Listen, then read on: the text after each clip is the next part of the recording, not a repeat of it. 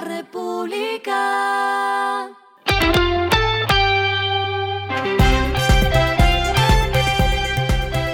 Al final de la jornada, esto es lo que debes saber sobre el comportamiento de los negocios, las finanzas y la economía. Las movidas de hoy fueron.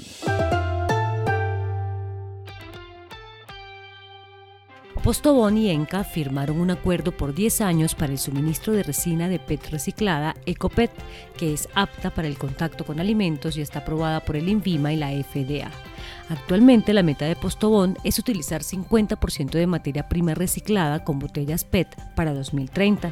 Enca, por su parte, cuenta con una planta que es capaz de reciclar 6 millones de botellas al día.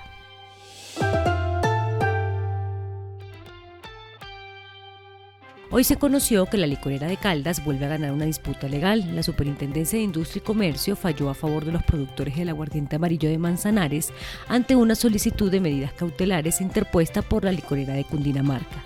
La demanda se presentó ante el aumento de la participación del aguardiente amarillo de 24, pues según lo publicado se debía a múltiples hechos y comportamientos desleales, pero la SIC determinó que no encontró legitimación a fin de reclamar un actuar desleal por parte de la industria licorera de Caldas.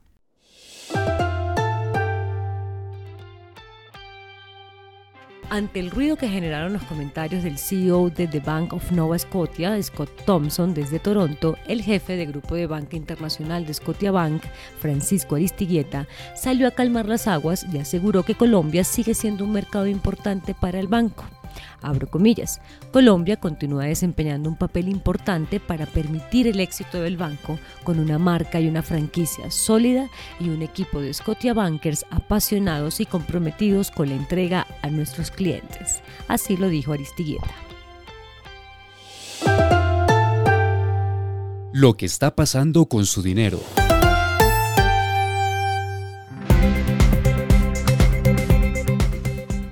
El Gobierno Nacional lanzó el programa social Creo, una iniciativa destinada a promover el acceso a financiación formal para la economía popular, es decir, un programa de crédito para combatir el acceso al gota a gota.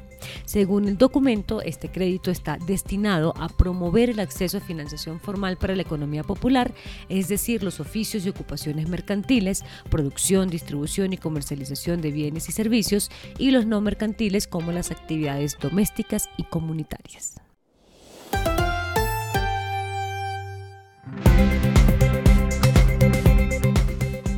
Los indicadores que debe tener en cuenta. El dólar cerró en 3.956,76 pesos, subió 0,88 pesos. El euro cerró en 4.350,26 pesos, subió 0,97 pesos. El petróleo se cotizó en 71,49 dólares el barril.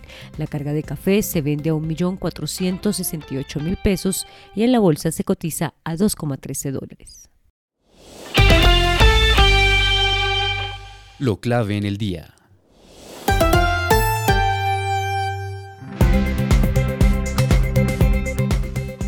La mesa de concertación para el salario mínimo que involucra a privados, sindicatos y gobierno nacional no se reunió hoy viernes tal como estaba planeado.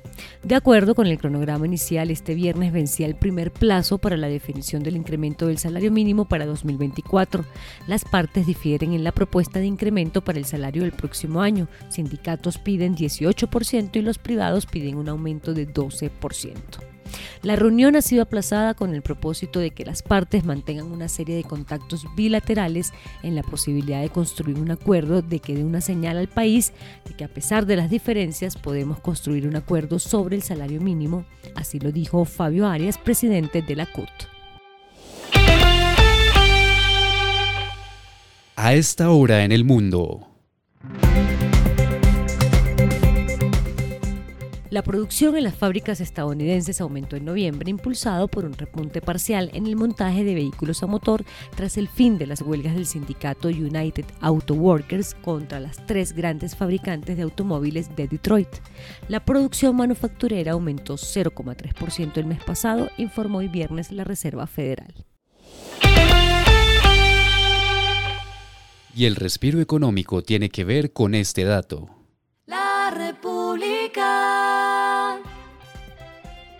El Festival La Solar, organizado por Breakfast Club, que se realizará en el Parque Norte de Medellín el 16 y 17 de febrero de 2024, reveló algunos de los artistas que estarán en el evento y destacó que contará con más de 60 actos tanto nacionales como internacionales.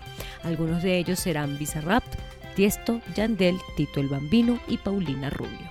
La República.